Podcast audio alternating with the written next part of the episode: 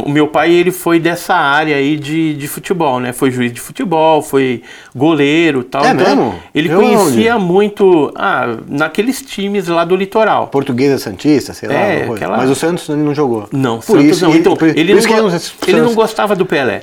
Porque ele não conseguiu jogar com o Pelé, por isso. O Pelé falou, não, não, aqui não. Ou tomou muito gol do Pelé. Não, porque o Pelé era muito chato mesmo e, e antipático. É quem conhece ele pessoalmente, meu pai conheceu. Eu conheço o Pelé. E aí é- Pelé é era meu difícil, amigo. era Não, é difícil, era difícil. Eu vou ligar pro Pelé agora.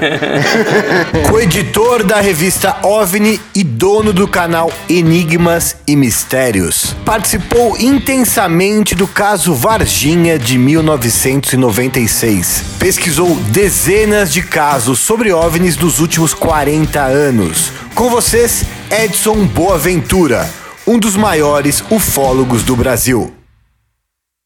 Edson Boaventura, você é ufólogo. Isso. Ufólogo é uma coisa que não existe uma faculdade.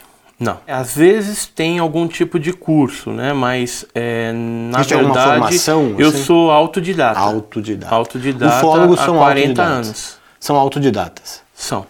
Né? Então acabam É trocando. porque no Brasil não tem faculdade de ufologia, né? Existe faculdade de ufologia em algum lugar? É, em outros países existe, vamos dizer assim, é, a matéria ufologia dentro de é, astronomia, por exemplo. Né? Então, em algumas outras ciências, você tem a ufologia inserida como uma matéria. A ufologia, o que significa ufologia a palavra mesmo? É uma paraciência que estuda o fenômeno dos OVNIs, Sim, mas objetos UFO, UFO voadores não significa identificados. UFO?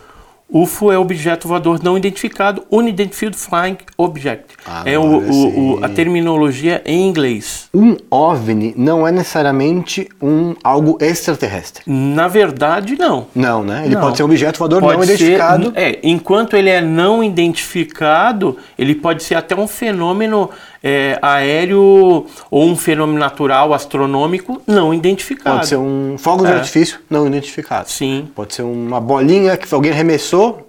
É, se alguém, bola- se alguém não identificou um fenômeno luminoso, por exemplo, à noite, e aquele fenômeno é um drone, né? Uhum. Mas a pessoa não tem conhecimento de drone.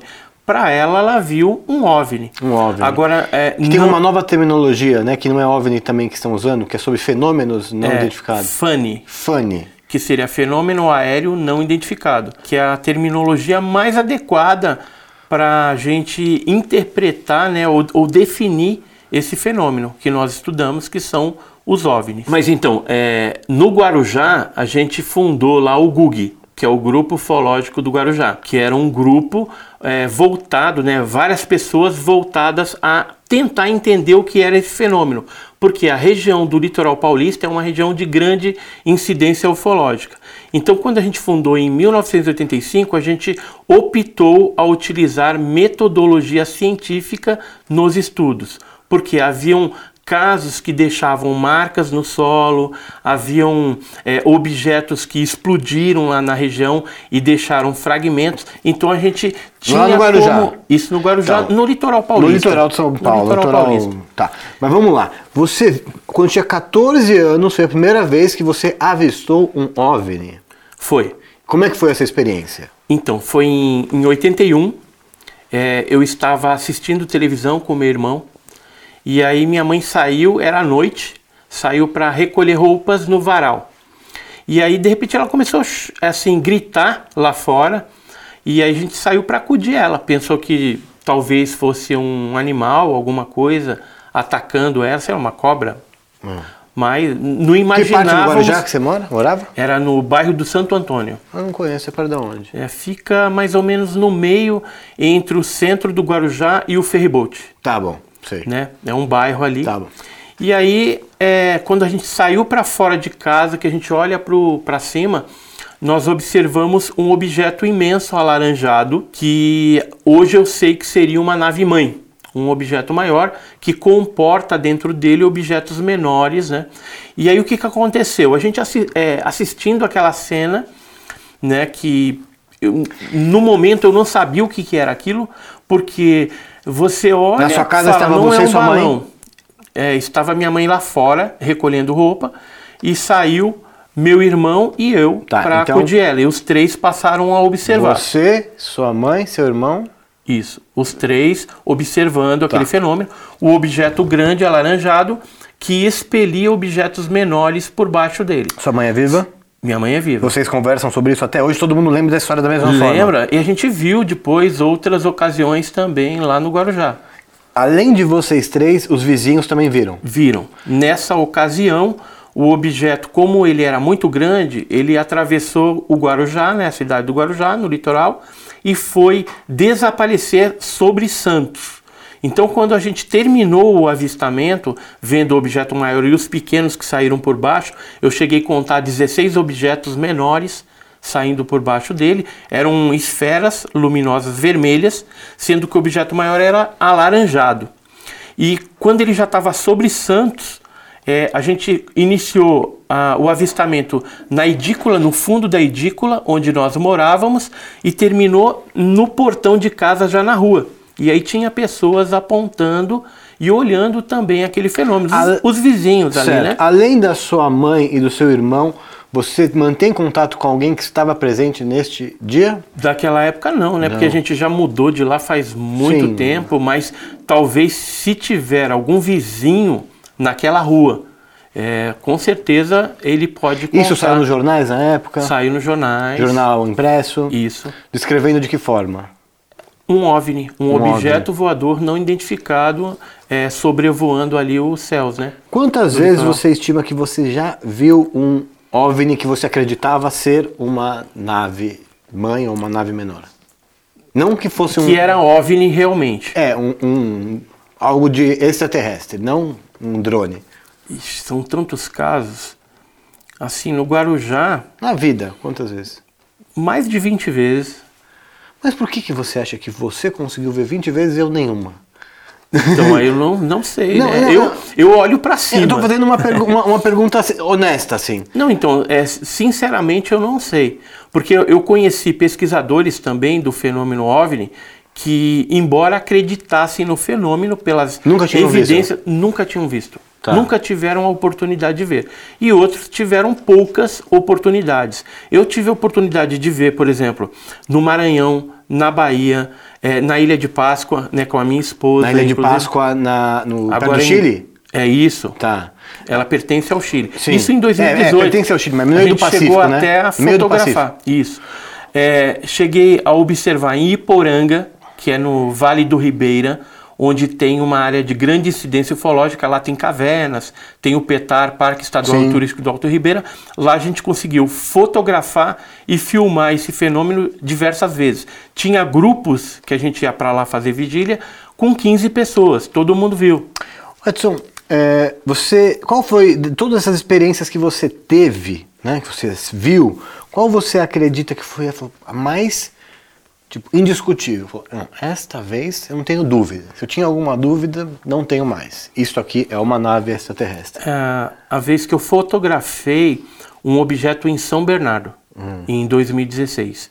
É, eu trabalhava na época no Banco do Brasil, e aí eu saí para o almoço, como fazia todos os dias, e a 1 hora e 18, exatamente, eu cruzava é, o canteiro da Avenida São Paulo, ali no bairro é, Jardim do Mar, em São Bernardo.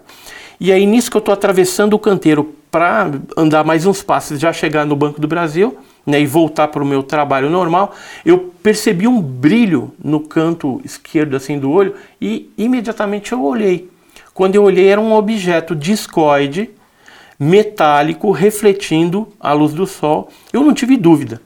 Aquele lá, eu falei, é um disco voador, porque o formato era. Quando foi isso? Foi em 2016. Pouco tempo atrás. Eh, Se não me falha a memória, 2 de setembro de 2016. Exatamente essa data. Alguém mais viu?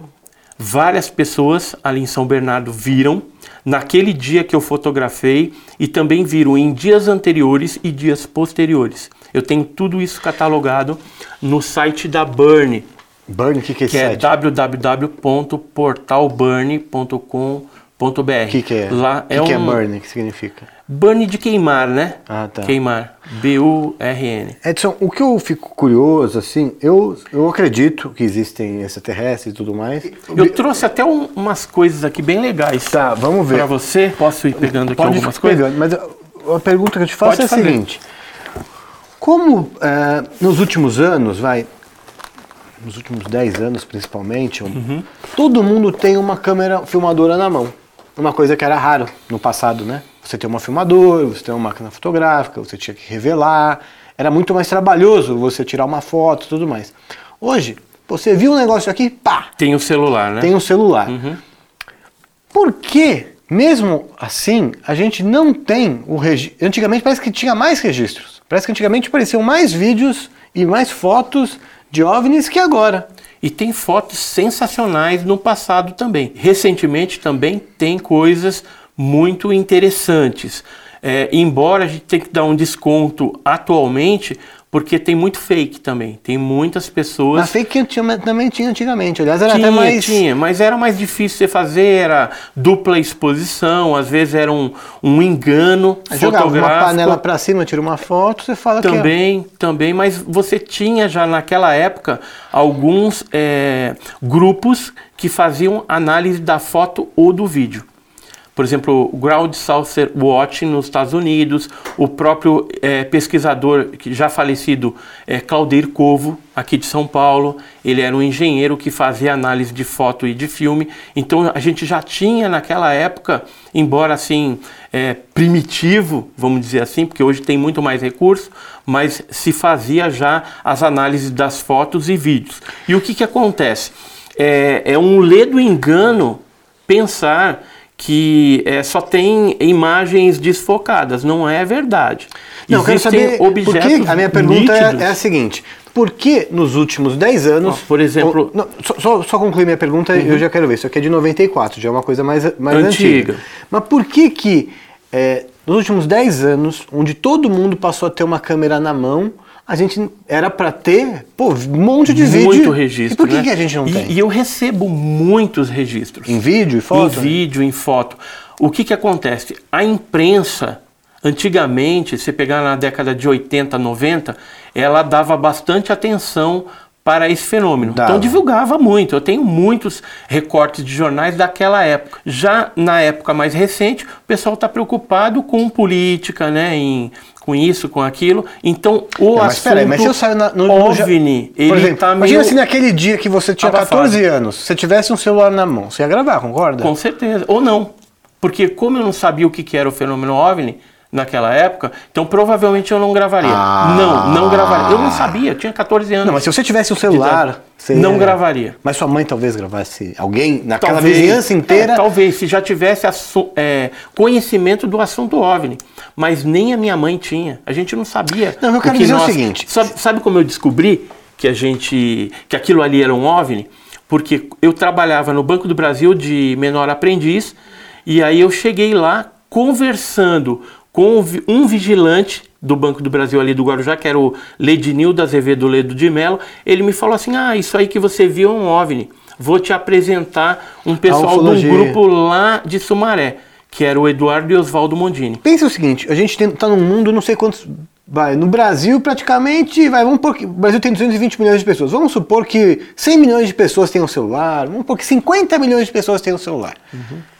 Por que, que a a gente não tem vídeos disso ah, com uma facilidade? Tipo, você disse que no litoral de São Paulo é, é muito comum ter. Por que, que a gente não tem vídeo a rodo disso aí? Tipo, se- Mas tem, é porque Não fica tem? mais. Tem. Tem, mas até onde tá? Fica restrito aos grupos ufológicos, porque a imprensa não dá esse Não, tipo mas hoje de você notícia. tem no YouTube, por que, que não posta no YouTube? Tem pessoas que colocam, E são reais. não porque não foram analisados.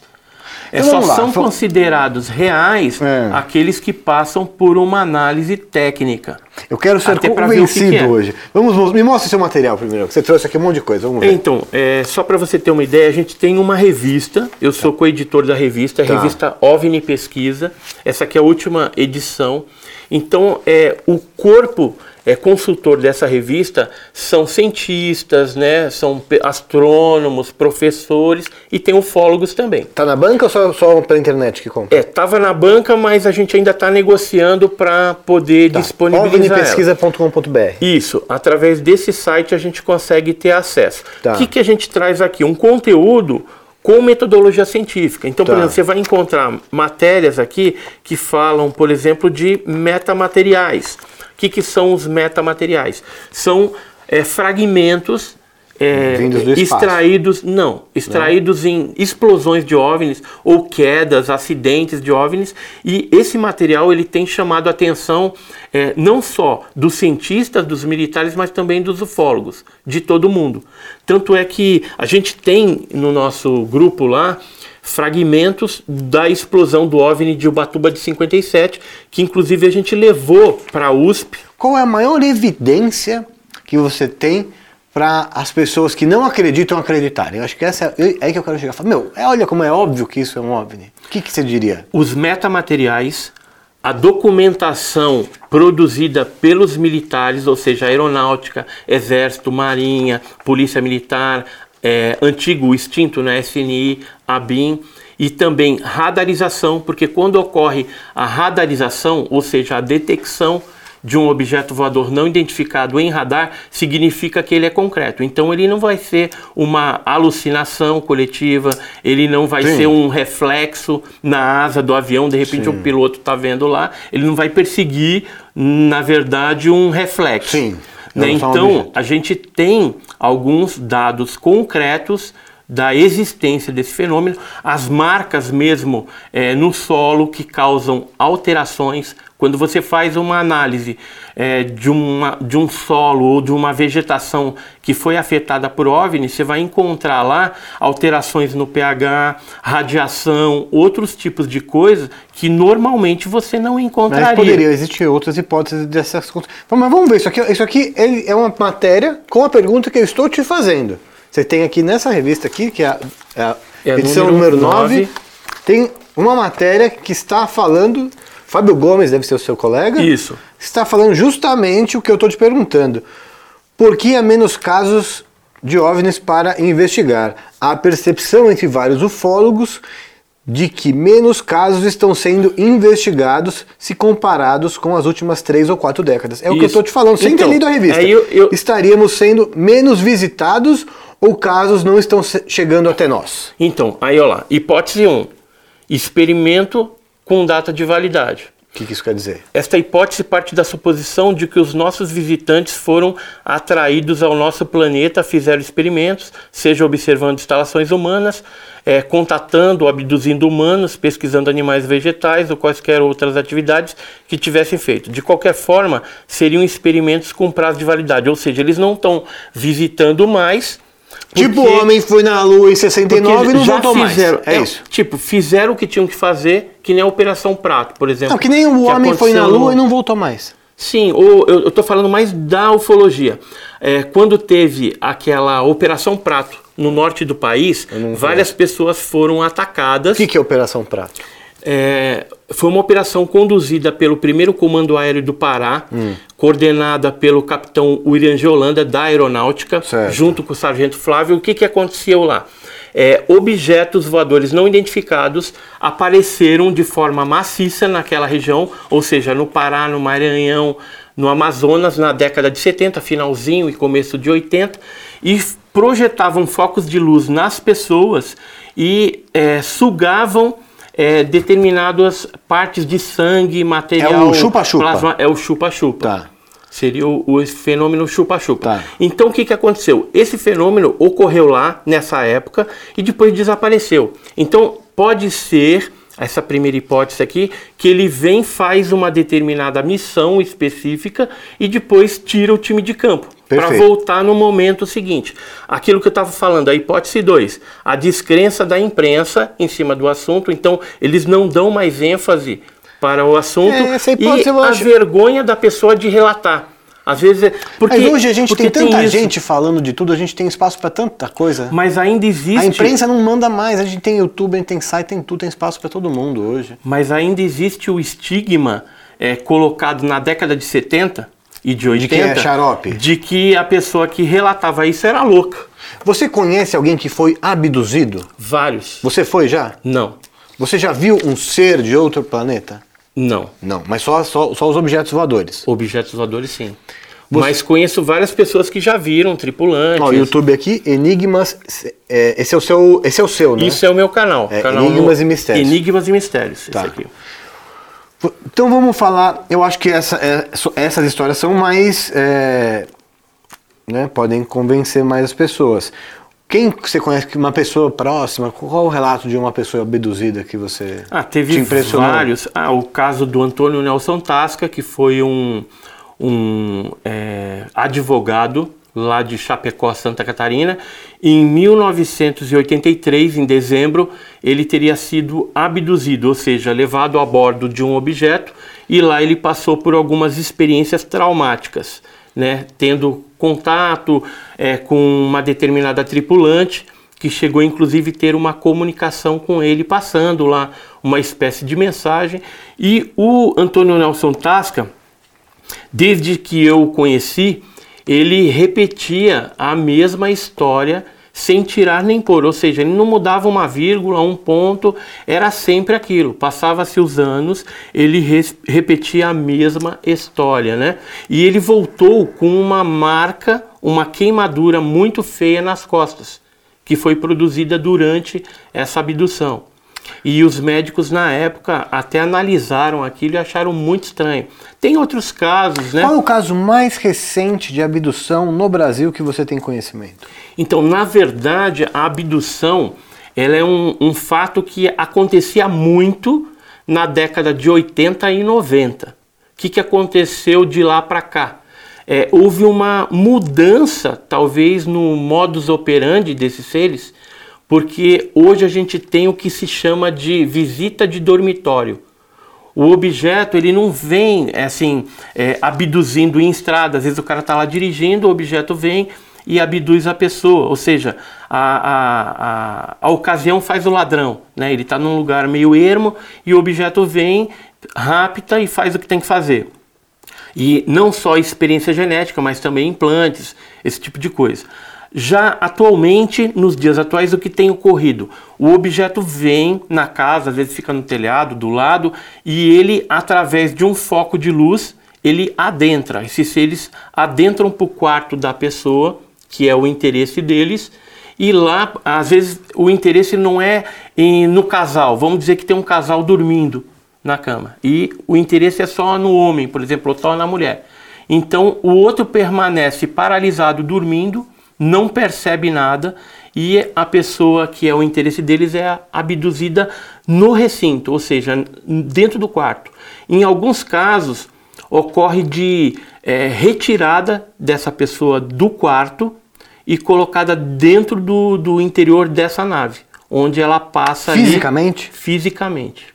O corpo da pessoa físico, corpo, vai? fisicamente. Quando volta, volta com algumas lembranças, às vezes não lembra tudo. Aí você tem que fazer Mas uma outro sente hipnose regressiva. Oi?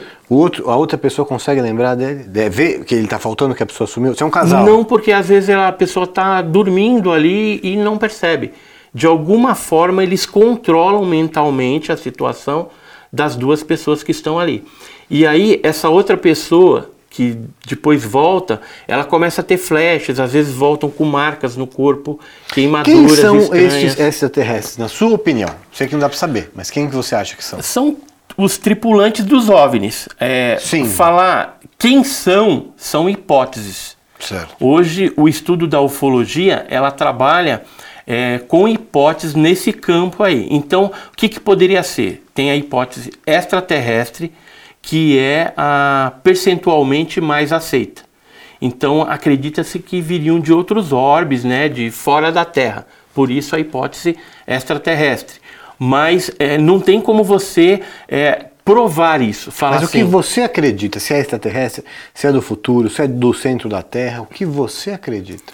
Assim, na maior parte dos casos, eu acredito em extraterrestre. E eles vieram Que de, viriam da onde? de exoplanetas. Que São- seriam os planetas que teriam a mesma configuração eh, da Terra, assim, ou parecido.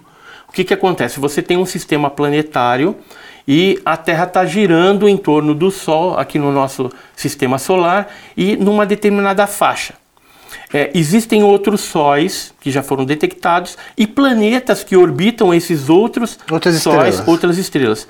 E lá você tem planetas na mesma faixa em que a Terra está orbitando. Então, lá provavelmente você vai ter água em estado líquido, você vai ter vida, né? Porque a- a- tendo as condições, uma temperatura amena, não tão drástica para o frio, nem tão drástica para o calor excessivo, árido excessivo, então teria eh, condição de você ter algum tipo de vida ali parecida conosco.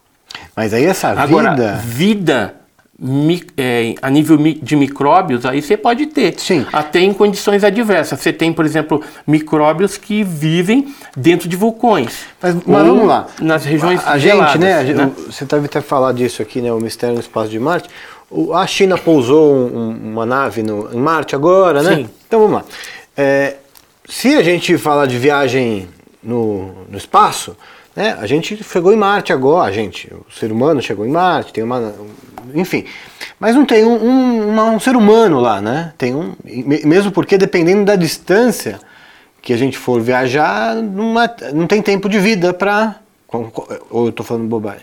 Se for viajar É. até Plutão, a gente morre, né? Não dá tempo, né? Não dá tempo. Não dá a tempo. gente não tem é, é, tecnologia que imprima uma velocidade para chegar lá. Teria Tem que ter uma tecnologia, mais avançada. mas, que, mas essa tecnologia para andar tão rápido e também para esse bichinho não morrer, né? É, ou, ou, ou assim, é, alguma tecnologia que é o que os cientistas querem os militares atualmente.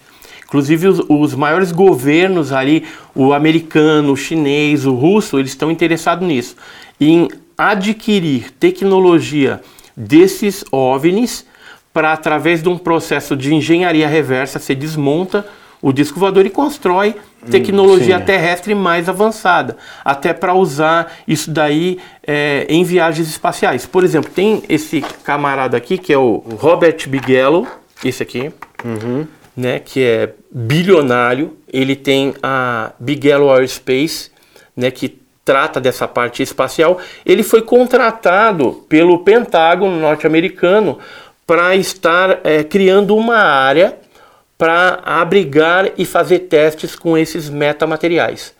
Inclusive, a gente teve no Brasil em 2009 dois agentes do Bigelow Aerospace, justamente aqui no Brasil, eu estive com eles, eles estavam interessados em materiais de OVNIs coletados aqui no Brasil para justamente fazer esses testes lá, para criar o que? Tecnologia terrestre mais mais avançada e também é, dar um avanço tecnológico não só na parte espacial, mas também médica, né? Porque através de algumas coisas que ele já é, tem em mãos, eles é, têm conseguido um, um certo avanço aí. Não totalmente, porque é uma tecnologia totalmente diferente, diferenciada.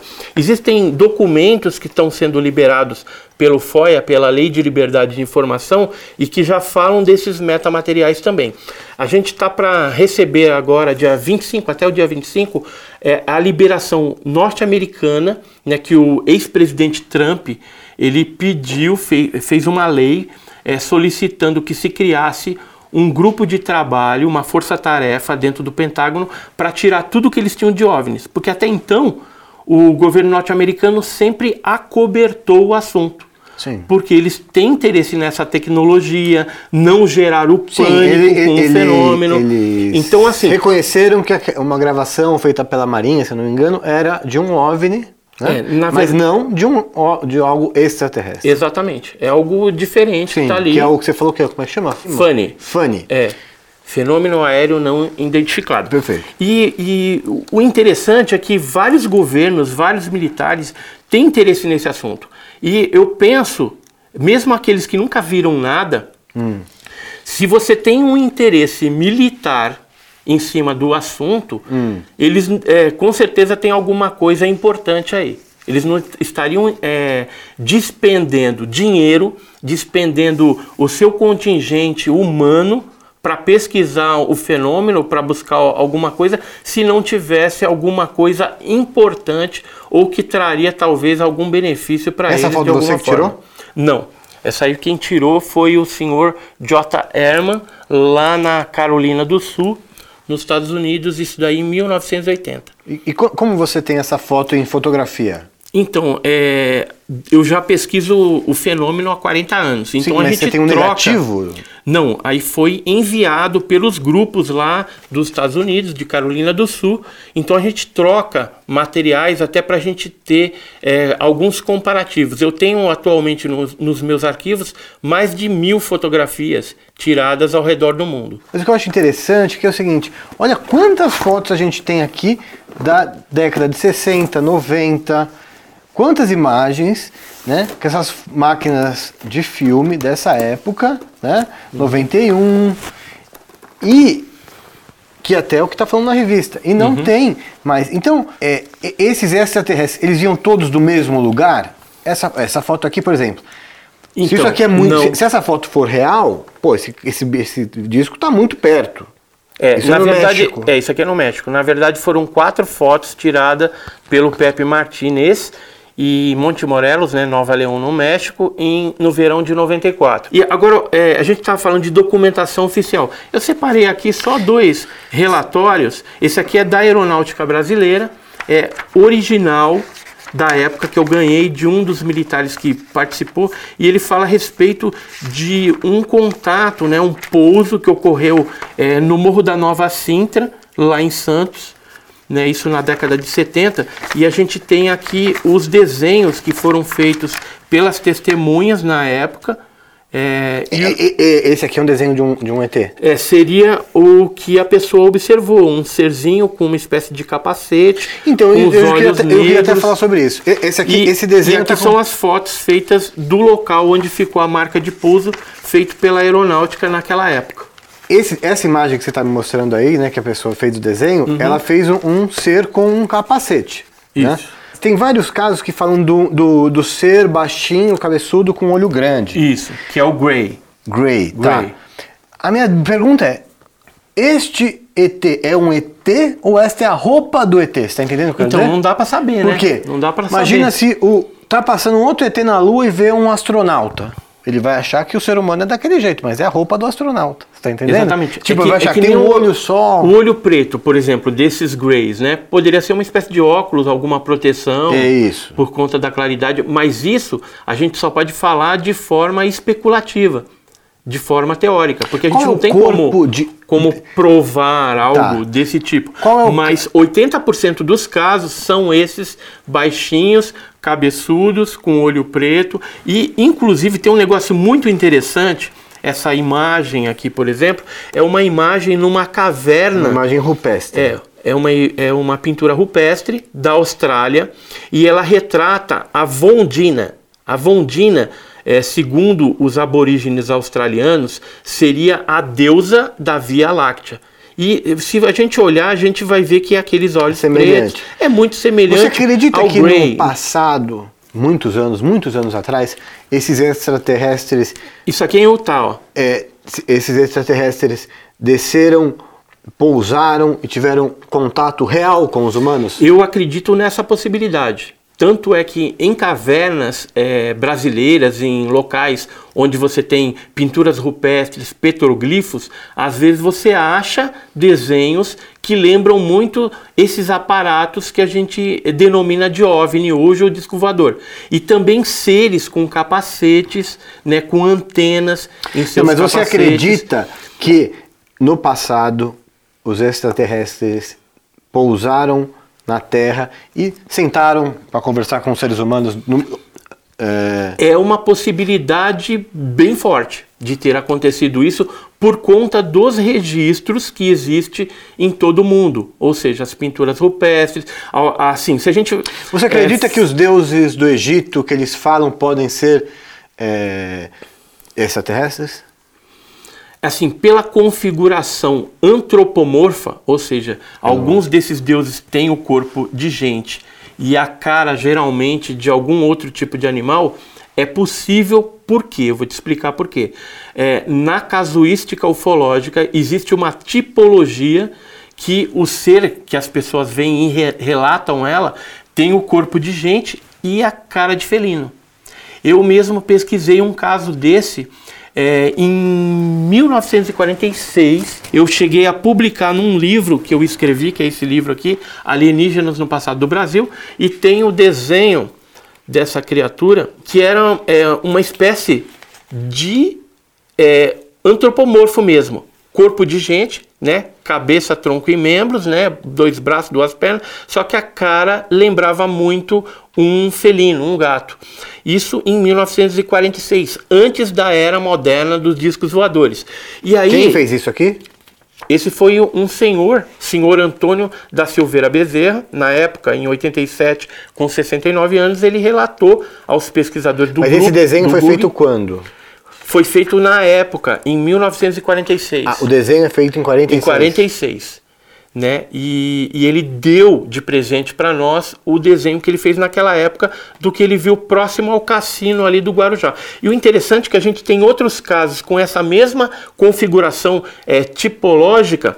É, por exemplo, em 67 ocorreu em Itajubá, Minas Gerais, um caso também com seres assim. Em Iporanga, no interior de São Paulo, em 96 é, em Santa Isabel, na Argentina, em 1972. Então, quando, apesar de parecer absurdo um tipo desse, de, dessa característica, corpo de gente e cara de gato, a gente encontra vários casos em épocas diferentes e em locais diferentes. E aí voltamos ao Egito. No Egito você tem a deusa Bastet ou a deusa Sekhmet. A Bastet é com cara de gato e a Sekhmet ela é com cara de felino mesmo, um leão. Então, pode ser que os egípcios tiveram algum contato com esse tipo de ser aqui e é, classificaram eles como uma espécie de deuses. Tanto é que ele tem lá uma pluralidade de deuses, né? Muito grande. Você acredita que, por exemplo, os egípcios, por algum motivo, vamos trabalhar em cima da hipótese que esse, esses seres sejam extraterrestres. Porque a gente falou, né? A hipótese extraterrestre é 90% o pessoal acredita mais nessa. É, é, Mas não- você tem intraterrestre, você tem viajantes do tempo, Sim, você sim. tem é, seres dimensionais. Por exemplo, o físico francês sim. Jacques Vallée, ele acredita mais em seres de outras dimensões. Certo. Então seria seres dimensionais. Tá, vamos partir do princípio que lá no Egito esses seres não eram deuses é, adorados que eles não visualizaram, né? Vamos supor que eles visualizaram materialmente na frente deles, vamos supor isso. Sim. Vamos supor que eles sejam extraterrestres. Você acredita que naquela época, nem sei quantos mil anos faz o Egito, mas enfim, naquela época do Egito antigo, comparado a hoje, talvez aquele grupo de pessoas estaria mais é, propício a receber uma visita do que hoje? Eu acredito que, que é igual. Entendeu? Não, não tem muita exemplo, diferença. Não, mas, existe uma mas- diferença. Hoje existe bomba atômica, existe tanque Não, de guerra. sim, então, por exemplo, sim. o que eu quero dizer é o seguinte: você é um, é um extraterrestre, você vai descer lá, você Então, esses caras não, não vão eu matar. acho que é exatamente igual e eu te explico Hum. isso. É, naquele tempo, é, quando vinha alguma coisa é, diferente, ou um objeto desse luminoso, seres tal diferente, eles endeusavam ou levavam para a parte espiritual da coisa. Hoje não é diferente. Quando acontece esse tipo de fenômeno, por exemplo, no interior de Minas Gerais, se aparecer uma criatura peluda lá, eles vão falar que viu o lobisomem. Se aparecer, por Não, exemplo. no interior de Minas Gerais, mas é, se aparecer no meio da Avenida Paulista, e aí? Não, aí já é diferente. É, esse que é o aí ponto. vai causar um, um frenesi ali Então, esse é o tremendo. ponto. Mas eu tô falando assim que em algumas áreas mais afastadas, geralmente o pessoal é, associa isso hoje com Mas lendas é a exceção, folclóricas, é- com criaturas A folclóricas. maior parte da lendárias. população hoje vive em áreas urbanas. Então, assim, né? Comparado ao passado. Sim, sim, hoje, muito sim, mais pessoas sim. vivem na- nas áreas urbanas. Então, se acontecer uma, uma situação dessa, num. Aqui, sei lá, pousou no meio do, do estádio do Pacaembu, sei lá. As pessoas vão ver. Aí seria um negócio chocante, como já aconteceu, por exemplo, na Praça Vermelha, na Rússia. E todo mundo viu. O quê? Aconteceu o uns, quê? uns seres meio robóticos. Se você entrar na internet aí, você vai ver o caso Voronezh, de 1989. Então tem casos em que Aconteceu os- isso? sim, em praça pública, no centro da Eu cidade. quero que você me dê um, um Então, exemplo de um assim, Paulo, eu quero este caso aqui, ó, só esse aqui é batata, não tem. Tem um caso na África que os seres também baixaram com a nave e os seres e foi é, se mostraram ali. E tem gravado todos- isso? Tem, não, não tem as imagens, mas tem o depoimento dos alunos, dos professores, diretores da escola naquela época. Mas qual que é o, Então, o assim, registro foram, mais forte foram que tem? centenas de pessoas. É, a gente tem, por exemplo, pesquisado pela aeronáutica. Tem corpos, vez restos mortais desses seres aqui? tem, mas sempre escondido pelos órgãos militares, porque eles imprimem esse acobertamento desde a década de 40. Então, por O exemplo, caso de Varginha, sim, o, o, o, o policial que pegou lá morreu depois, tem um papo desse? é, um dos policiais da Polícia Militar, que era o Marco Elixerezi, ele veio a falecer. Após ter contato, supostamente É, ter contato. supostamente é, Ter contato. infectado pela criatura. Certo. Agora, sim, que ele capturou a criatura, isso a gente não tem dúvidas. Realmente ele capturou. Quem não tem dúvida? Os pesquisadores que investigaram o caso, que é Não, o eu grupo tenho do dúvida, porque eu não estava lá. Tô dizendo, quem, não tem, quem tem certeza que ele pegou? Eu Ah, tenho certeza mas, absoluta. mas a justiça, a lei diz que ele capturou? A lei nunca vai falar. Não sei. Porque eles acobertam. Assim, o exército na época acobertou, a polícia militar, o corpo de bombeiros, o pessoal que trabalhava no hospital onde essa criatura foi levada antes de falecer também negam. Então essa criatura É, depois foi, para Unicamp em Campinas e lá eles negam também, embora a gente conseguiu duas enfermeiras lá que viram a criatura e deram depoimento para nós. E É, conta esses depoimentos na revista? No, Hum. no site? Tem, tem numa revista, é a revista número Mas tem vídeo delas sete. falando no seu canal? Não, só o depoimento. Agora, vídeo a gente gravou com um militar, né, é, falando da captura, que ele teria capturado essa criatura. Ou seja, é, imagens da criatura, elas existem, mas os ufólogos não têm isso em mãos para Quem apresentar. O Exército Brasileiro O Exército Brasileiro. tem. A Polícia O Militar... Bolsonaro sabe disso, por exemplo. Certeza que sabe. Porque assim, todos os presidentes são é, é, contextualizados a respeito do fenômeno, só que até um certo nível. Porque se acontecer uma invasão ou algum objeto voador não identificado invada o espaço aéreo brasileiro, é, a segurança nacional está em, em xeque. Então, o que, que acontece? O ministro da Aeronáutica, ou seja, quem for que está ali no poder, ele vai entrar em contato imediatamente com o presidente da República, ou quem tiver ali o substituto, o seu vice, sei lá, e vai falar para ele: ó, está acontecendo isso, posso mandar os caças de interceptação? Porque tem que vir a ordem do presidente da República. Mas no Brasil isso não acontece. quase. Aconteceu. Quando? No dia 19 de maio de 1986, é, o ministro da Aeronáutica, Octávio Sarney Júlio. Moreira Lima, ligou para o Sarney, presidente Sarney, e falou: olha, tem mais de duas dezenas de objetos voadores não identificados que já foram detectados em três tipos diferentes de radares e estão aí, ó, sobre São José dos Campos, São Paulo, Rio de Janeiro. Posso mandar caça de interceptação? O Sarney falou: manda ver. Isso foi à noite. Aí eles mandaram caça F5, Mirage e mandaram, tentaram interceptar esses objetos. Só que os objetos foram embora.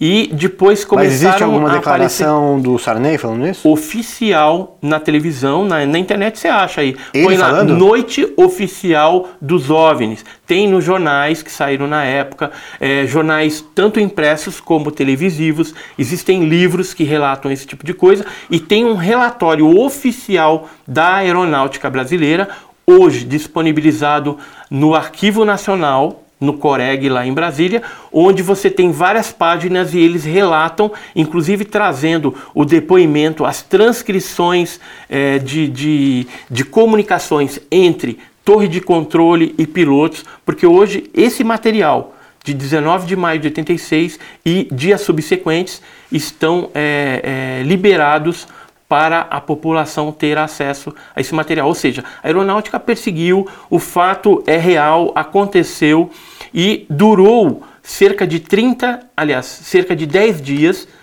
essa onda, sendo que ela terminou no dia 29 de maio de 1986 sobre Santos, quando um objeto maior apareceu lá, foi detectado novamente no radar. O sargento Mota, lá na torre de controle de São José dos Campos, detectou isso, entrou em contato com Brasília, com São Paulo, e aí eles falam: não, nós já estamos vendo aqui e tal, só que resolveram no dia 29 não mandar mais os caças, porque não teve Tá, não- não efetividade mais. nenhuma, o, né? O, o- o que você acha que existe no Brasil? Primeiro vamos falar no Brasil. Se você tivesse acesso, se você fosse o presidente, se você quisesse descobrir alguma coisa, onde você iria? Na Unicamp? Onde é que está Então, a prova? eu vou te é falar resto- três lugares. É. Três lugares. É, biologicamente, quando ocorre alguma coisa que tem alguma evidência biológica, alguma pessoa é morta dentro de um incidente desse e aí ficou alguma coisa esquisita ali, ou um ser híbrido que foi gerado, que isso tem também, aí é Unicamp. Tudo vai para a Unicamp, biológico. Tecnológico, para onde que vai? Vai para o CTA, lá em São José dos Campos. Então tem lá e tem a barreira do inferno Do- também. o, o exército brasileiro manda para esses lugares. Não só o exército, marinha e aeronáutica centraliza Sim, num sim, determinado isso, local. Do Brasil todo, tá Isso. lá. A criatura de Varginha, por exemplo, depois que ela passou pela Unicamp, Onde estão duas esses são delas, os restos mortais dela, na sua elas opinião? foram para os Estados Unidos. Os Estados Unidos foram lá e levaram isso aí embora. Uma criatura, pelo menos a gente tem essa informação, foi para Iperó, que é uma base de segurança máxima da Marinha, que fica na cidade de Iperó, São Paulo, e lá foi uma criatura dessas. Pode ser que esteja lá. Então, o primeiro lugar que eu gostaria de visitar é Iperó, porque com certeza lá tem alguma criatura, alguma coisa a respeito de Varginha. É, eu já tive informações de pessoas da inteligência que falam que embaixo do prédio da ABIN existem é, coisas relacionadas ao fenômeno ufológico que seriam mais concretas, ou seja, é, fragmentos de naves, pedaços, coisas estranhas e corpos de supostos tripulantes aí desses objetos. No caso do Brasil, o presidente sabe disso. Sabe? No caso dos Estados Unidos, também? Sabe. Por Mas- isso que ele pediu a liberação. Mas eu acho que o que eles vão liberar Mas nos Estados Unidos você não acha que tem é um- tão você não profundo, acha que vai ser Estados algo Unidos- mais raso. Você acha que nos Estados Unidos tem um departamento que nem o próprio presidente tem acesso às coisas? Tem. Tem? Como é que Tem. chama o departamento? Antigamente era a famigerada Área 51. Tá. Só que hoje eles já criaram a Área 52 e a Área 53, que são é, bases militares de alto segredo que geralmente são subterrâneas, vários andares para baixo, né? E por que que é, a Área 51 é a mais divulgada, né? Se você procurar na internet é, e o assunto ufologia, a Área 51, ela é a mais divulgada, porque tinha um funcionário da área 51 que resolveu dar com a língua nos dentes, que é o Bob Lazar. Então, Bob Lazar diz que trabalhou lá, trabalhou com naves, com algumas substâncias químicas que não constavam da tabela periódica. Hoje ela já está incorporada na tabela periódica pelos russos, tá? Então existia lá um, um determinado elemento e a área 51 alguns eh, tempos atrás, eh, colocaram uma brincadeira na internet, eh, fazendo lá uma campanha para todo mundo aderir e invadir a Área 51. Quer dizer, era uma brincadeira que algumas pessoas levaram a sério e acabaram indo para lá, embora era uma brincadeira. Mas aí o que, que acontece? O próprio governo norte-americano se manifestou dizendo: ó, se forem tentar invadir, a gente vai mandar bala. Por isso que eles já mudaram é, uma- a- a- as tecnologias, se tiver alguma nave, alguma coisa da área 51, para 52 e 53. Ou seja, na área 51, hoje a gente não vai ter muita, muita coisa lá, não. Ô, Edson, você viu um, um paralelepípedo comprido de metal?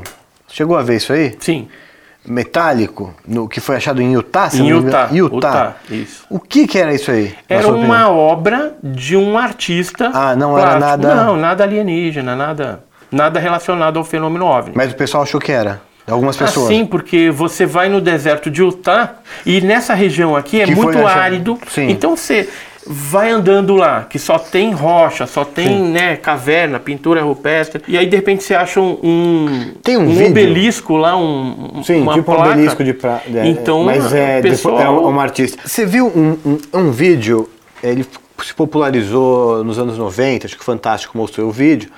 É, é uma criatura tendo um. sendo. fazendo uma autópsia. Sabe desse vídeo? Sei. Esse vídeo de que é? De que, que é? É de agosto de 1995. Foi um produtor de cinema chamado Rei Santilli. É mentira esse vídeo? Totalmente É um fake. fake, Ele fez essa brincadeira, mas ela tinha um objetivo naquela época, em 95, que era servir como um termômetro para saber como que a população mundial, porque aquilo foi divulgado no mundo inteiro simultaneamente, né? Ele ganhou uma grana com esse vídeo aí. É, que é um vídeo preto e branco, como se e fosse é- antigo o vídeo, né? isso, e era um- um- uma espécie de uma autópsia, né? Sim. Que eles falaram que era a autópsia de Roswell, que é do famoso caso Isso. de Roswell de 47. E, e na verdade aquele era um termômetro para medir Essa- como que as aquele pessoas... vídeo não é de um extraterrestre. Não, aquilo é uma montagem, é um fake mesmo, né? É uma produção cinematográfica. cinematográfica. Pô, mas E- e não tem, a gente não tem um vídeo de um, de um extraterrestre? De um ser, de um ser extraterrestre? Existem alguns vídeos que são considerados como autênticos. Né? Por exemplo, tem uns vídeos de 1990 Qual? que mostra é, uma criatura assim tendo alguns espasmos dentro de uma base militar norte-americana. Mas é assim, não tem como você falar é, 100% de certeza, porque é, vídeos ou fotos de supostos alienígenas sempre serão supostos. Não tem como você comprovar, a não ser que os militares, os governos venham a público e reconheçam abertamente o fenômeno, como outros países já estão fazendo. Qual? Por exemplo, a França já reconheceu isso há muito tempo, o Uruguai, A França reconheceu a? Bélgica, o fenômeno OVNI. OVNI sim, que a gente falou que o OVNI é objeto voador não Não identificado. identificado. Mas não é extraterrestre. Sim. O fenômeno, mas o fenômeno OVNI pode ter uma relação, uma correlação com o Sim, mas aí extraterrestre. pode. É isso que eu quero. É isso que eu gostaria de, de ter uma. Eu sei que tô pedindo uma coisa que talvez seja. Mas assim, que você fala, fala assim, meu, você Então- falou pra então alguém. vou te dar um e aí caso. o cara fala, mano, você Vou- falou, vou te imagina dar que um você chegou pra um cara que o cara falou, pô, eu não- acreditava, mas agora você me falou isso, você mo- mostrou isso, agora eu acredito. Eu vou te dar um caso. Que O cara que tá em dúvida- Eu vou te dar um caso que aconteceu tá. com russos, cosmonautas russos, no espaço. Então a Salyut 6, ela estava lá no espaço, os cosmonautas tal, e de repente um objeto voador não identificado, uma nave, se aproximou da Salyut e pelas janelas eles viram quando os seres saíram para fora e chegaram a trocar sinais Tchau. é, tchauzinho com essas criaturas. Isso é um fato real que aconteceu quando eles voltaram, os cosmonautas. Foi feita uma reunião junto com o presidente da Rússia, né, da União Soviética na época, e também o pessoal de inteligência da agência espacial para eles estarem relatando tudo isso que aconteceu. Ou seja, aconteceu um caso de terceiro grau no espaço com a Salyut 6. Terceiro Todo grau, que esse que é? material, O que, que é o esses primeiro, segundo e terceiro grau? Qual que é a diferença? é que eles tiveram contato e interação com os tripulantes daquele Qual é o grau máximo? daquela nave. A gente fala de quarto grau, que é quando a pessoa ela é abduzida, levado a bordo das naves Pa- com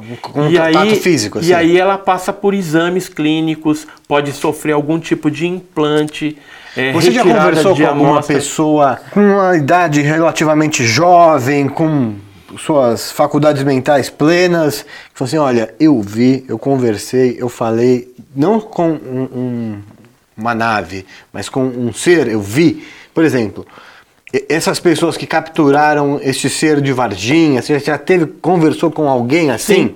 Eu falei com um dos militares recentemente que esteve a um metro e meio Da da, criatura. criatura. Como ele olhando descreveu? nos olhos Então me conta dela. o que, que ele te falou. Ele, ele contou que participou né, dessa, dessa captura, né, foi feita um, uma operação em forma de, de V, e é, foi retirado né, Como por assim, uma operação por forma de ver? Não entendi. eles, eles geralmente é porque assim a criatura estava dentro de uma mata né lá no Jardim Andere que é um bairro lá de, de Varginha existe uma mata tem um barranco e muitas das criaturas se alojaram ali. Tudo- Eram muitas? eram muitas. Foram feitas operações eh, no dia 20 21 e 22 de janeiro de 96 para capturar essas criaturas. Algumas eh, alguns militares da ESA da Escola de Sargento das Armas de Três Corações coordenadas pelo Tenente Coronel Olímpio Vanderlei e também alguns outros militares cedidos de outras bases de Belo Horizonte Eram quantos? ajudaram. Quantos? quantos se- eh, Foram, assim, uma das, das, das operações eles capturaram duas criaturas, uma viva e uma morta. Teve outra operação que capturaram uma outra criatura. Foram várias criaturas. foram várias criaturas? Várias criaturas. E todas essas criaturas foram para os Estados Unidos? Não. Teve ó, uma que eu te falei que foi para Iperó, que a gente tem informação que foi para Iperó. Se foi para algum outro lugar, a gente não essas tem criaturas, informação. você sabe se essas criaturas tinham um traje, uma roupa de... Não, não tinham. E como é que é isso, cara? Elas, elas eram, por exemplo, eu vou te Me- meio- mostrar, meio- eu vou te meio mostrar o um- desenho da criatura de, Que meio que um de macaco, Varginha. assim? Por exemplo, é, aqui foram desenhos feitos na época é, do que as meninas viram, né, encostada no, no muro. Mas o que eu quero Mas te tinha mostrar pelo? tinha uma das criaturas que tinha pelo. Ela tinha os olhos vermelhos, o- os calombinhos na, na, na cabeça. E, mas o que eu quero te mostrar são desenhos feitos por militares, porque aí eles trazem uma, uma realidade do que eles viram, né? Porque eles estiveram bem próximo. Então a criatura era assim, bem feia, era marrom escura, com protuberâncias da cabeça, olho vermelho. É, três dedos nas mãos e dois dedos nos pés. Isso aqui foi um desenho feito por um militar que capturou. Ele até colocou aqui, parecia sem polegar, só tinha três dedos. A criatura até fazia assim. Como é que é? Fazia, fazia assim, Ah. ela não tinha os polegares, né? E aqui é um outro desenho que foi um militar que me escreveu naquela época, em julho de 1996. Você acha que isso aqui seria um tipo de um cachorro deles? É uma espécie de, de, de robô biológico, vamos dizer assim, ou, ou, ou um animal que cumpria uma determinada programação para seres mais evoluídos que provavelmente foram resgatados. Quem deu azar foi o cachorrinho do ET, né? E esse desenho aqui que o militar me fez na época, escrevendo essa carta datada de 22 de julho de 96, ele falava que em julho... Aqui, ó. Então isso aqui é um material histórico que foi enviado por um dos militares. Tem muitos militares agora é, tendo coragem de abrir mais um pouco e a gente colocar mais uma peça do quebra-cabeça de Varginha. E por quê? Porque o caso fez 25 anos. Então muitos documentos que foram classificados perdem essa classificação com 25 anos. Tem outros que têm uma classificação maior que aí vai demorar mais um pouco de tempo. Mas é, a gente não tem dúvidas de que alguma coisa aconteceu em Varginha. Uma nave caiu. alguma coisa e aconteceu. Criaturas, e criaturas foram capturadas. E Uma foram nave caiu. Caiu. Inclusive, Mas você a não nave, cogita. É, é isso que eu quero. a nave saber- foi vista pela Oralina de Freitas e pelo. Não existe é, a de possibilidade disso ser. Isso aqui, ó. Esse casal aqui, ó. Oralina de Freitas e Eurico de Freitas. Eles viram a nave, lá. Isso não pode ser um, um- um- um ser. um macaco de, diferente. Você tá entendendo? As outras, Sim, tem que, al- temos que abrir. animal com, com, com, com algum mutação. tipo de mutação. É. Então, Vamos abrir é, é uma hipótese, mas como existe a nave, o Existe OVNI, na- é, várias pessoas viram, entendeu? Eu, eu posso te falar que são centenas de depoimentos, não só dos militares, como também de civis da região, que falam da nave e falam dos seres. Qual que é o caso que avistados. você mais é, fica convicto sobre a existência de seres extraterrestres?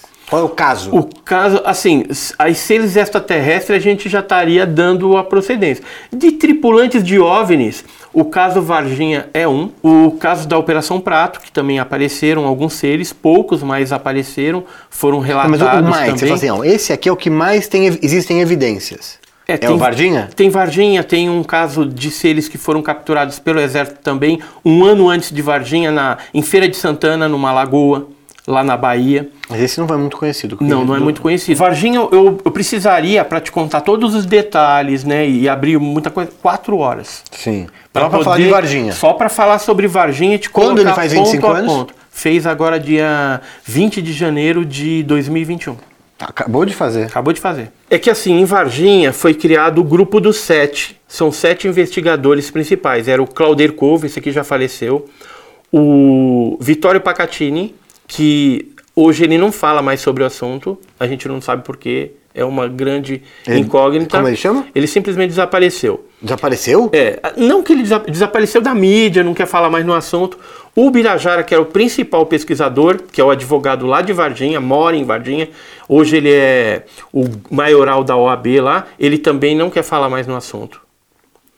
E, curiosamente, os dois foram chamados para depor num inquérito policial militar de Varginha, que é o IPM, que foi feito para desbaratinar todo o caso. A gente tem, é, na, na última página aqui, ufólogos apresentam o novo é, retrato do ET de Varginha.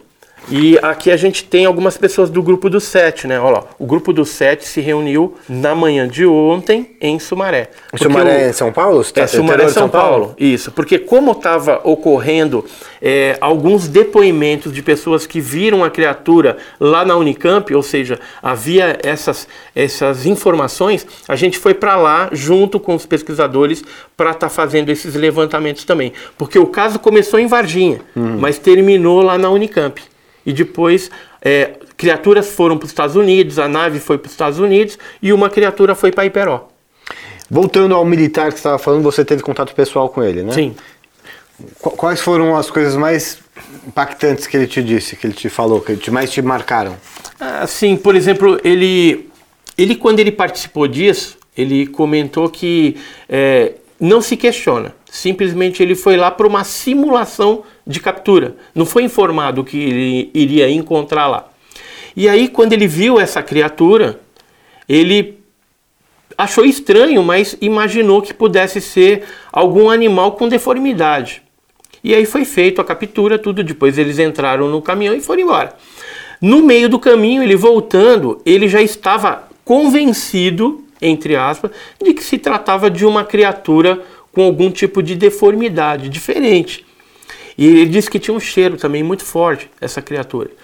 E aí, o que, que aconteceu? Nos dias subsequentes, mais para frente, ele viu uma matéria no Fantástico, na TV Globo, É. que ela veiculou três matérias sobre Varginha. Numa dessas aparecia um retrato falado da criatura. E aí, quando ele viu, ele identificou que ele tinha participado realmente da captura daquele bicho, daquele negócio que ele não sabe o que, que é.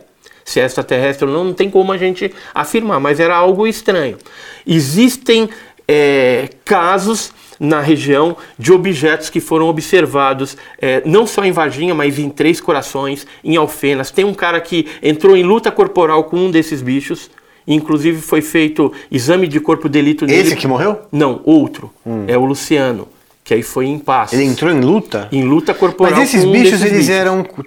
é, eles pareciam ser como macacos ou como seres humanos, assim, ou como um cachorro, no Assim, sentido. Algumas pessoas que olharam para os olhos desse bicho, ou seja lá o que for, essa criatura, é, falaram que parecia que tinha uma certa humanidade nelas e que elas estavam sofrendo. Isso foi unânime em alguns relatos que nós é, pegamos, alguns depoimentos, e que tiveram esse tipo de, de interação, vamos dizer assim, com essa criatura. Você acredita que E- isso. Vamos, vamos por uma hipótese e- terceira aí. Você acredita que isso possa ser uma experiência, uma mutação entre chimpanzé e humano? Não creio nisso. Eu creio Não. que realmente se trate de tripulante de OVNI, talvez um animal biológico mais inferior, tipo o cachorrinho do ET, que nem você mesmo falou, e que estava ali é, é, e teve o azar de ser capturado. Porque o objeto que foi visto pelo Eurico e Oralina, ele soltava muita fumaça. Esses dois aqui, é, eles relatam que era um objeto em forma de submarino, do tamanho de um micro-ônibus, sem janela, sem nada, e que soltava muita fumaça pela parte traseira, como se tivesse sido avariado. E as informações que nós pegamos também é que os Estados Unidos teriam é, atingido esse objeto através de um feixe de laser que eles já tinham em 96, que hoje é conhecido, que é o feixe que eles usam até se precisar para destruir é, meteoros ou satélites. Ele foi lá, fez todo o levantamento também na época. E... Que, você teve contato com o Goulart? Tive. O que, que ele falava? Que... Ele acreditava? O que, que ele ah, falava? Sabe por que, que ele acreditou? Porque na época foi mostrado para ele o depoimento em fita. Ele tá com uma fitinha na mão, tá vendo? Uma fita pequenininha? Sim. Então foi gravado.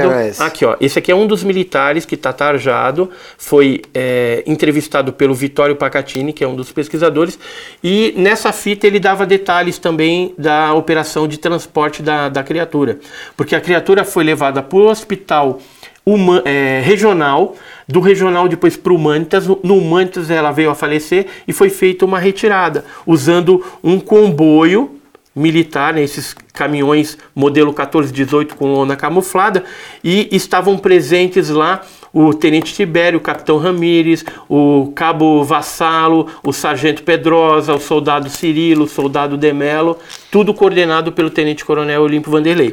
E essa galera é, fez essa retirada. Esse é o caso que você mais estudou, mais se aprofundou? O caso Varginha é uma paixão da minha vida. Tanto é que eu estou escrevendo um livro hum. sobre esse caso aqui também, onde eu vou estar tá colocando aí alguns pontos de vista mais pessoais tá. sobre o caso. Edson, existe um, um grupo de, dos ufólogos ou existe um outro grupo ali, outro aqui, ou existe uma comunicação entre todo existem, mundo, no Brasil pelo menos? Existem grupos que são é, científicos, utilizam metodologia científica, são poucos. Existem grupos místicos, existem grupos é, de contatologia mais esotéricos, mais viagem na maionese. Então, tem para todos os gostos. Eu utilizo mais a metodologia científica. Tem um grupo de WhatsApp só com os ufólogos, por exemplo? Tenho com, os amigos? Ufólogos? Tenho com a revista OVNI Pesquisa. Mas tem, mas tem tipo assim, dentro desse grupo, vocês mandando uns vídeos de uns extraterrestres? Tem, ixi, direto. No, no, deixa direto. eu ver, abre o celular aí. Pega o meu celular aí. Aqui, ó. Mostra pra mim um, um grupo de WhatsApp dos ufólogos. Eu tenho, eu participo de vários, certo? Certo. Então vamos ver um aqui, por exemplo. O que mostra, manda uns vídeos bons aí, uns vídeos Tem, sei lá, vamos pegar aqui. Caramba, você participa de muito De vários grupo. grupos. Você ficou alguns segundos sem entrar no celular e tem é, um monte de mensagem. Muito. Aqui, ó, UFO Federation.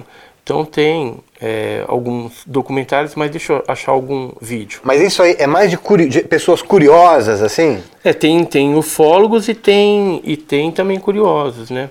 Tem algum famoso que está nesse grupo aí?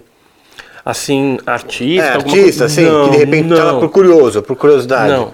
Mas assim, tem vários é, famosos que já viram né, o fenômeno. Por exemplo, o Moacir Franco, ah. a própria Elba Ramalho disse que já viu. Ah, né? Você falou com ele sobre isso? Já conversei, é. pessoalmente, com alguns deles, né? Tá. Ó, então ver. tem vídeos aqui. Ó, um cara mandou, vamos ver um vídeo que ele mandou. Aí depois teria que ver, né? Do que, do que, que, é, e tal.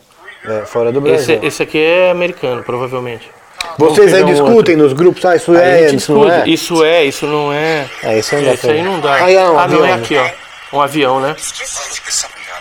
Mas isso aqui, sabe o que pode ser? É. Um, por exemplo, se a pessoa tiver com o vidro fechado, pode ser o reflexo da, uhum. da luminária no vidro, entendeu? Sim. Então, é, é quem analisa depois desses vídeos é que vai chegar a uma conclusão e vai descartando aquilo que não é e vai sobrar aquilo que pode ser que seja. Tá. É, se descartado todas as possibilidades de objeto voador é, convencional, hum. aí vai sobrar apenas o OVNI. Tá, Mas pode ser que daí um, um tempo é, isso venha a ser classificado como alguma coisa conhecida. Tá. Ou, ou, algum fenômeno astronômico, ou um fenômeno atmosférico diferente, ou um drone, ou um armamento secreto, o OVNI realmente. Você tem o seu canal que é o Enigmas, e Enigmas e Mistérios. O que, que você tem nos bolsos aí da alegria? Vamos Então, ver. é- É, uma- um chocolate, é um pirulito? O projeto da minha vida que eu quero desenvolver é, um museu ufológico. Tá. Então a gente tem, é, ao longo dos 40 anos, a gente tem fragmentos de objetos voadores não identificados, são os metamateriais.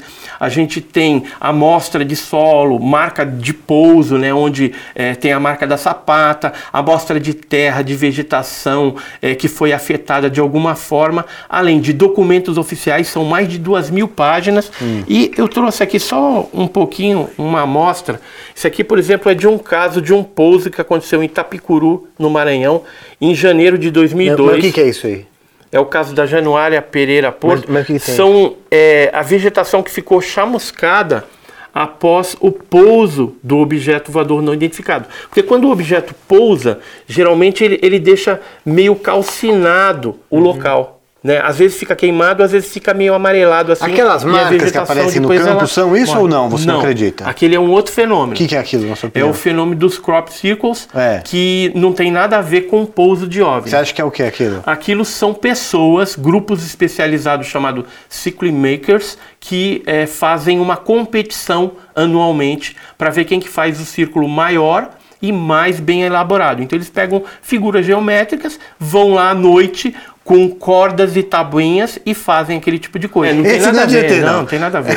É, o pouso de OVNI, geralmente, ele causa alguma alteração fisiológica na- no Tá. Na terreno, vegetação. no pH, Tá. esterilidade do solo, superadubação. Aqui são cogumelos que foram calcinados também num, num caso que aconteceu em Cruzilha na década de 90. Isso aqui é os pelos do chupacabras Cara, daquela época de mentira. 97, de 97. Então a gente tem muita Do coisa. pelo do chupacabra? Isso. Inclusive eu tenho um amigo meu que é Esse aqui especialista é pelo do chupacabra. é, então, isso aí foi o Geone que cedeu pra gente e foi coletado em Taubaté, São Paulo, de Pode ter 90. sido vindo da onde esse pelinho aqui, ó? Fica aí comentando nos comentários. Ó, aqui é um livro de um professor de faculdade, um cientista, é o Carlos Alberto Machado, e ele fez um livro é, didático, científico sobre os chupacabras naquela época. Então tem fotos, né, do, do- da criatura, como que ela Nossa. era, entendeu? não-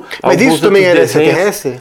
Então, estava relacionado também a alguns avistamentos né, de, de seres e naves que ocorriam nas regiões antes dos ataques dos Que ano animais. que foi esse negócio chupacabra aí? Foi mais na década de 90. Aqui, aqui é uma filmagem de um fenômeno luminoso. Em 97, aparição de OVNI à esquerda, registrada em Campina Grande do Sul, pelo CIPEX, que é um grupo lá do Paraná. À direita, a luz do poste, tal, tal, tal. E nos dias subsequentes apareceu o animal morto lá na fazenda, que uma outra filmagem, isso em 97, né? E assim, eh, a gente tem essas amostras e futuramente a gente quer disponibilizar isso tudo no museu.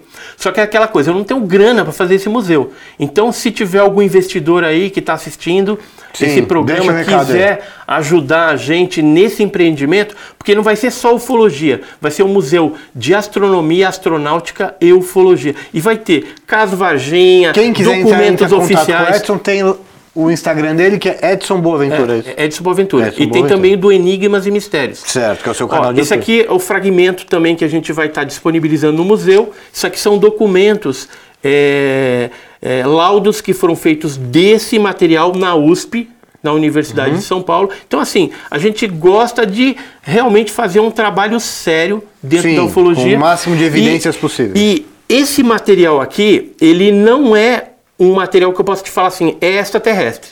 Ele veio de uma explosão de um OVNI que a gente não sabe o que, que é.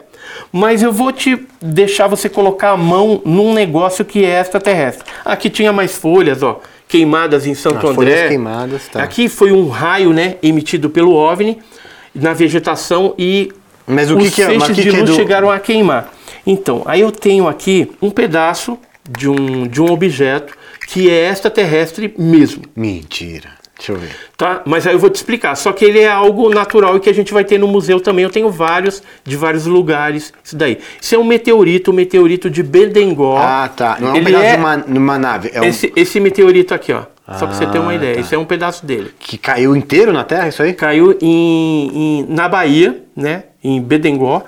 Isso aí em 1784. E por que que é extraterrestre? 1784? 1784 que ele caiu. E por que que ele é extraterrestre? Porque ele tem na sua composição estanfiodita, faringito- faringitonita, que veio de fora. Sim, perfeito. Que não tem, você não Mas tem sim, esse tipo de é um substância na meteoro, Terra. não- Tá? Então, isso é extraterrestre realmente. Perfeito. Muito obrigado, Edson. Achei muito interessante. É, muito legal a sua dedicação aí da sua vida aí a descobrir as coisas que muita gente não sabe, tem dúvida. O que hoje muitas vezes é uma dúvida, no futuro vai ser uma certeza. E esse aqui eu vou deixar de presente para você. Oh, a nossa revista, né, a OVNI Pesquisa. Pô, vou ver. É presente para você, depois você dá uma lida. Você acredita que o- alguma coisa está para acontecer no nosso... Eu acredito que não, mas Não? só as liber... assim, um contato imediato ainda vai demorar Hum. para acontecer. Mas eu acredito que com as liberações que vão ser feitas agora pelo governo norte-americano e a China parece que já se manifestou que também vai divulgar alguma coisa, a gente deve ter uma mudança no pensamento da sociedade mundial aí em relação a esse assunto. Mudanças virão aí com certeza nesse assunto aí do fenômeno dos OVNIs. Muito obrigado, Tá Edson. bom? Eu Muito que obrigado. agradeço, Elcio. Tá? Obrigado pelo espaço aí. Espero que o, o seu público também tenha gostado. E a hora que quiser que a gente volte aí, a gente volta com certeza. Obrigado, Edson.